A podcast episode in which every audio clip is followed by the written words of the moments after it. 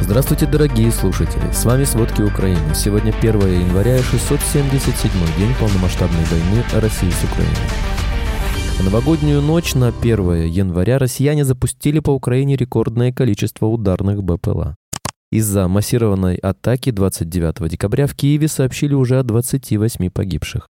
Во время обстрела Россией отеля «Харьков-Палац» в субботу там находились журналисты немецкого телеканала ЗДФ. Пострадала их переводчица.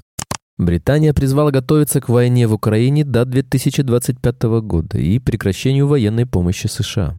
Рубль упал рекордно за 9 лет и вошел в топ-3 слабейших валют мира.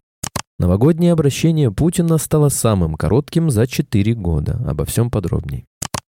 В новогоднюю ночь на 1 января россияне запустили по Украине рекордное количество ударных БПЛА типа «Шахет» 90 штук, 87 из них удалось сбить. В ВСУ Украины добавили, что атака осуществлялась волнами из четырех направлений – мыс Чауда, Балаклава, Крым, Курск, Приморска, Ахтарск, Россия. Также россияне нанесли удар четырьмя зенитными управляемыми ракетами Х-300 по Харьковщине, тремя противорадиолокационными ракетами Х-31П и одной Х-59 с Херсонской и Запорожской областей. Силы обороны Юга уточнили, что мощная массированная дроновая атака продолжалась в течение 11 часов. Сегодня, 1 января, российские войска обстреляли жилой дом в поселке Вилетинское Херсонской области. В результате 73-летняя женщина получила травмы, несовместимые с жизнью. Работники ГСЧС достали ее тело из-под уничтоженного дома. Второй человек, который оказался под завалами, выжил. Из-за массированной атаки 29 декабря в Киеве сообщили уже о 28 погибших. Спасатели достали из-под завалов тела еще пяти человек. Аварийно-спасательные работы продолжаются в круглосуточном режиме. 1 января в столице Украины объявлен День траура. Во время обстрела Россией отеля «Харьков-Палац» в субботу там находились журналисты немецкого телеканала ZDF, пострадала их переводчица. Она получила травму в холле отеля и, как впоследствии выяснилось, у нее сломано ребро и есть переломы позвоночников. Журналисты рассказали, что почти в течение двух лет освещают события российско-украинской войны. Трое членов команды находились в номерах на пятом этаже, еще один в холле и последний на одиннадцатом этаже отеля. По словам менеджера отеля, всего было сдано 15 номеров, по меньшей мере 10 из них журналистам. Телеканал ЗДФ осудил нападение на отель в Харькове, в котором работали журналисты. Война в Украине не завершится в 2024 году победой Украины или России, поскольку у обеих сторон нет ни живой силы, ни вооружений, достаточных для крупного прорыва на поле боя, рассказали «Таймс» в руководстве британской разведки. 2024 год не принесет больших операционных успехов, в этом году вряд ли произойдет большой прорыв, согласился источник издания в правительстве Великобритании. По его словам, один из путей к победе Украины лежит через ослабление Владимира Путина и его армии до такой степени, чтобы в конечном счете российский лидер сдался. Независимо от того, какой у Путина болевой порог, он не может поддерживать войну бесконечно, подчеркнул собеседник. Поэтому, по его мнению, необходимо растянуть военный конфликт в Украине на 25 год и далее, чтобы проверить решимость Путина воевать дальше и разоблачить его блеф. Так, согласно прогнозу Минобороны Великобритании, Россия может потерять на войне против Украины 500 тысяч человек убитыми и ранеными к 2025 году, если потери сохранятся на текущем уровне. Также на решимости Путина могут сказаться высокие расходы на войну, которые достигают почти 40% всех трат федерального бюджета страны. При этом в ставке на время, с помощью которого можно победить Путина, Европа должна быть готова к тому, что США перестанут поддерживать Киев, предупреждает собеседник. По его словам, президент России рассчитывает на приход в Белый дом Дональда Трампа, который попытается прекратить помощь. По мнению официальных лиц, на Западе Украина может удерживать текущие позиции и без помощи США. Легче поддерживать Украину в обороне, способную защитить достигнутые ею успехи, чем переходить в наступление. Мы вполне уверены в долгосрочной перспективе, говорит один западный чиновник. Как говорили дипломатические источники, Путин в марте 23 года заявил лидеру КНР Си Цзиньпину, что Россия будет воевать против Украины по крайней мере пять лет.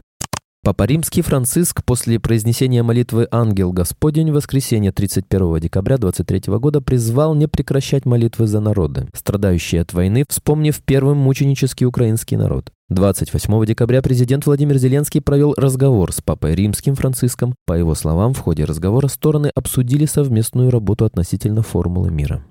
Лидер КНДР Ким Чен Ын заявил, что его страна без малейшего колебания нанесет сокрушительный удар и уничтожит столицы врага, используя весь имеющийся арсенал в том случае, если США и Южная Корея выберут путь военной конфронтации против КНДР. Лидер КНДР выразил уверенность в том, что 24 год станет расцветом укрепления подготовки к войне. Напомним, в декабре КНДР запустила межконтинентальную баллистическую ракету с дальностью полета, способной достичь любой точки Соединенных Штатов.